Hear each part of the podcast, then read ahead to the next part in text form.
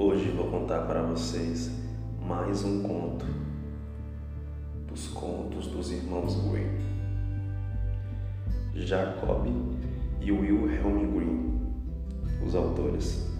Os famosos irmãos Grimm nasceram em Hanna, na Alemanha, em 1785 e 1786. Mesmo com temperamentos bem diferentes, Jacob era impetuoso e inovador, e Wilhelm minucioso e prudente. Gostavam de trabalhar juntos e assim pesquisaram e adaptaram uma infinidade de contos do folclore alemão que acabaram por se tornar verdadeiros clássicos da literatura de todos os tempos e lugares. Apresentação. No tempo em que os bichos falavam, é uma das fórmulas mais comuns de se começar um conto popular, também muitas vezes chamado de conto de fadas, embora muitas vezes não tenha fada alguma. De qualquer forma, essas histórias tradicionais estão entre os maiores clássicos da literatura universal. São amplamente conhecidos pelos mais variados povos, por gente de todas as idades, em todo canto.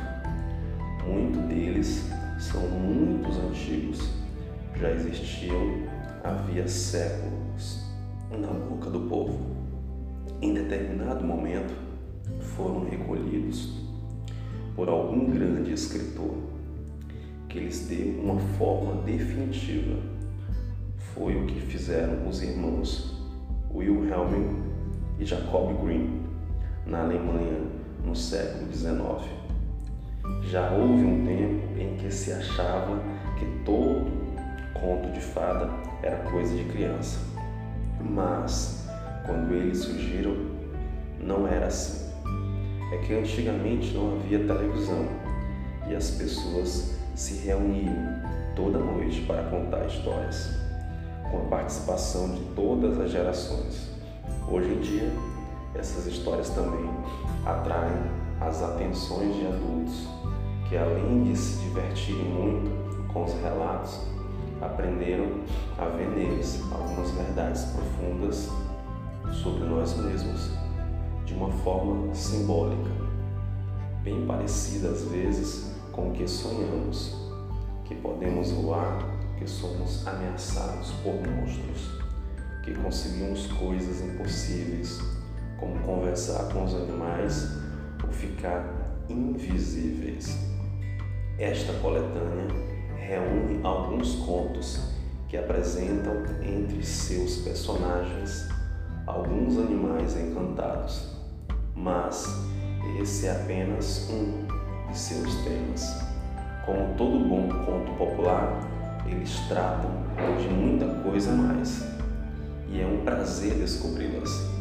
O amor entre os irmãos, por exemplo, e a rivalidade entre eles, a impaciência dos mais velhos, a gratidão pelas boas ações, a certeza e a coragem dos pequeninos e fracos com toda certeza, o leitor atento saberá identificar tudo isso e muito mais.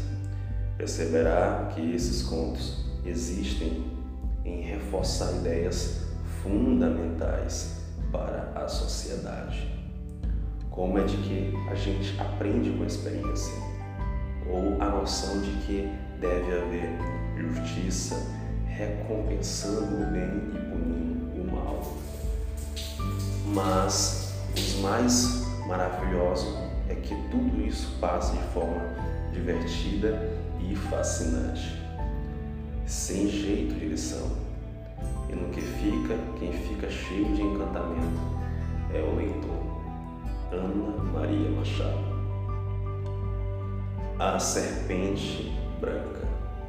Há muitos e muitos anos vivia um rei muito celebrado por sua sabedoria. Nada era oculto para ele.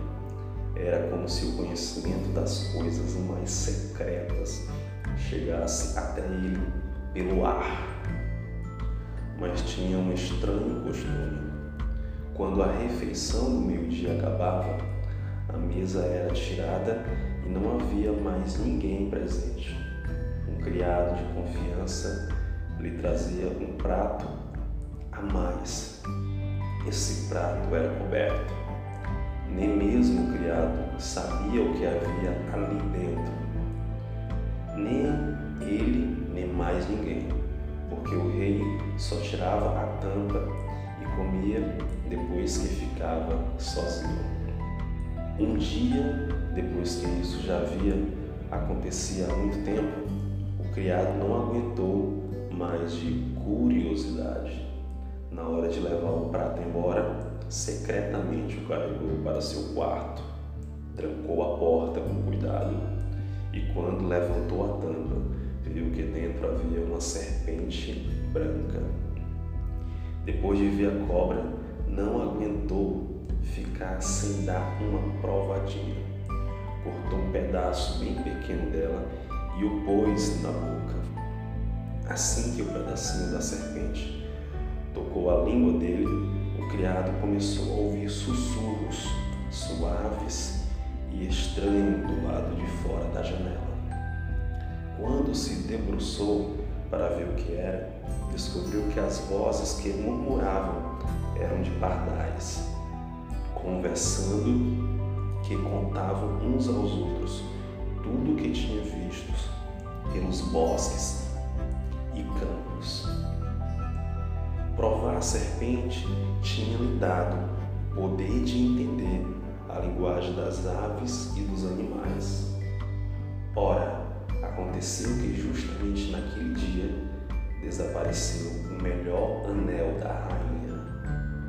Como criado de confiança, tinha toda a liberdade para ir onde bem entendesse no palácio. Suspeitaram que o tivesse roubado. O rei mandou chamá-lo e brigou com ele, dizendo que a não ser que ele desse o nome do ladrão até o dia seguinte, seria considerado culpado e decapitado.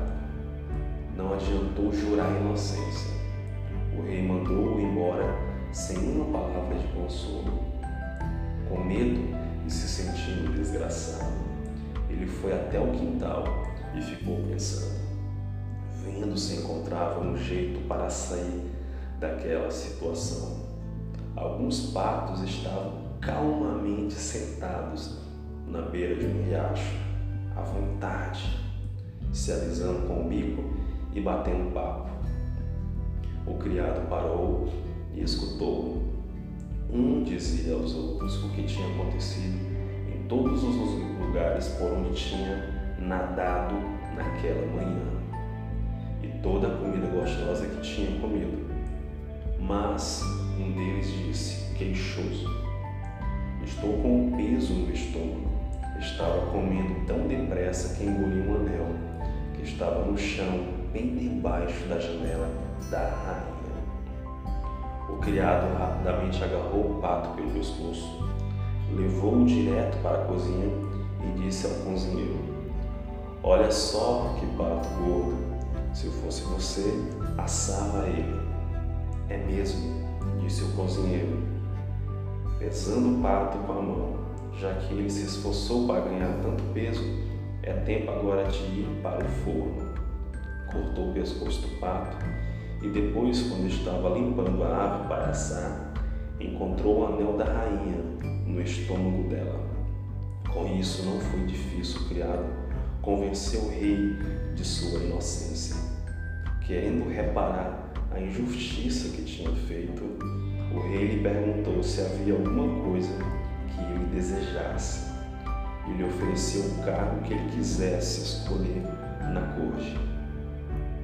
Criado recusou todas as honras e disse que só queria um cavalo e um pouco de dinheiro, porque desejava ver o mundo e viajar um bocado. O rei logo lhe deu o que queria e ele partiu. Um dia, passando por um lago, notou que três peixes estavam presos nos caniços e estavam ficando sem água. Dizem que os peixes são mudos, mas ele ouviu muito bem como eles gemiam e se lamentando diante da morte horrível que o esperava.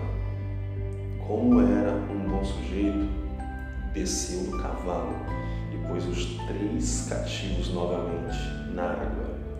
Eles puseram as cabecinhas de fora, se abanando de alegria, e disseram: Vamos lembrar e recompensar você por nos ter salvo. Ele continuou seu caminho. Pouco depois, ouviu uma voz que vinha da areia a seus pés. Prestou atenção e ouviu a queixa do rei das formigas. Se os humanos conseguissem manter seus animais desajeitados bem longe de nós, seria ótimo. Esse cavalo estúpido, com esses cascos imensos e pesados, está esmagando meu povo sem piedade. Ouvindo isso, o criado saiu um caminho lateral e o rei das formigas gritou: Vamos lembrar disso e recompensar você. O caminho levava a uma floresta. Lá ele viu um casal de corvos empurrando os filhotes para fora do ninho. Fora, seus marmanjões gritavam: Não podemos mais encher as barrigas de vocês já estão bem grandinhos para buscarem sua própria comida. Os pobres filhotes batiam as asas desajeitados e não conseguiam levantar-se do chão. Ainda somos filhotes indefesos, gritavam. Como é que podemos arranjar comida se ainda nem sabemos voar? Vocês vão nos fazer morrer de fome. Ouvindo isso, o bom jovem apeou, matou o cavalo com a espada e deu carne para alimentar os filhotes de porco. Eles vieram saltitando, comeram até se fartar e disseram: Vamos lembrar disso e recompensar você. Daí para frente, ele teve que usar as pernas. Depois de muito caminhar, chegou a uma grande cidade. As ruas estavam cheias de barulho e movimento. Um homem a cavalo anunciava que a filha do rei estava procurando um marido. Mas quem quer que quisesse pedir a mão dela precisava primeiro cumprir uma tarefa muito difícil. E se falhasse, perderia a vida. Muitos já tinham tentado, mas arriscaram a vida à toa. Quando jovem viu a filha do rei, ficou tão estonteado com a beleza dela que se esqueceu do perigo. Foi até o rei e se apresentou como pretendente. Foi levado diretamente à beira do mar. Lá diante de seus olhos, jogaram na água um anel de ouro. Depois o rei lhe disse: que ele precisava ir buscar o anel lá no fundo. E acrescentou: se você sair da água sem ele, será jogado de volta, tantas vezes quanto necessário, até morrer nas ondas. Os cortesãos todos ficaram com pena do jovem e lamentaram sua sorte, tão bonito. Depois deixaram-no sozinho na praia. Ele ficou um pouco ali parado, pensando no que ia fazer. De repente viu três peixes nadando em sua direção, justamente os três cujas vidas ele tinha salvo. O do meio tinha uma concha na boca. Depositou na praia, junto aos pés do rapaz. Quando ele pegou a concha e abriu, viu que dentro estava um anel de ouro todo contente, levou o anel até o rei, esperando receber a recompensa prometida. Mas a princesa era muito prosa. Quando viu que ele era inferior a ela em nascimento, desprezou e disse que ele ia precisar cumprir uma segunda tarefa. Desceu até o jardim e espalhou dez sacos cheios de farelo pelo meio da grama. Você vai ter que recolher tudo isso até amanhã, antes do sol nascer, disse ela, sem faltar nenhum grãozinho. O rapaz sentou no jardim e começou a pensar em um jeito de cumprir a tarefa. Mas não lhe ocorria nada, e lá ficou ele, tristíssimo, esperando que o levasse para a morte. Quando o dia nascesse, mas quando os primeiros raios do sol chegaram ao jardim, ele viu que os dez sacos estavam de pé, cheios até a borda, sem faltar um grãozinho. O rei das formigas tinha vindo durante a noite, com milhares e milhares de formigas, e os bichinhos agradecidos tinham juntado todos os grãos de farelo dentro dos sacos outra vez. A filha do rei veio em pessoa até o jardim e ficou espantadíssima de ver que a tarefa tinha sido cumprida, mas seu coração prosa ainda se recusava a se render. Por isso ela disse: Ele cumpriu as duas tarefas, mas não será meu marido enquanto não me trouxer um fruto da árvore da vida. O rapaz nem sabia onde ficava essa árvore da vida. Partiu procurando, resolvido andar até onde as pernas o levassem, mas sem qualquer esperança de encontrar. Uma noite, depois de procurar por três reinos, ele chegou a uma floresta. Sentou-se debaixo de uma árvore e estava quase adormecendo quando ouviu um barulho nos galhos e um fruto de ouro caiu em suas mãos. Ao mesmo tempo, três corvos desceram voando da árvore, pousaram em seus joelhos e disseram: Nós somos os filhotes de corvo que você não deixou morrer de fome. Quando crescemos e ouvimos dizer que você estava procurando a fruta de ouro, voamos por cima do mar até o fim do mundo, onde cresce a árvore da vida, e pegamos a fruta. Muito contente, o rapaz voltou para casa, deu a fruta de ouro para a princesa e depois disso ela não tinha mais desculpa. Dividiram a maçã da vida e comeram juntos. Aí o coração dela se encheu de amor por ele e os dois viveram até a velhice, numa felicidade perfeita.